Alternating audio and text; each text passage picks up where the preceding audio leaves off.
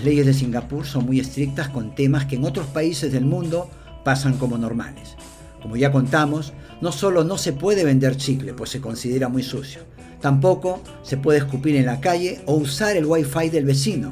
Si lo haces, te aplican una multa de 5.000 euros o 3 años de cárcel.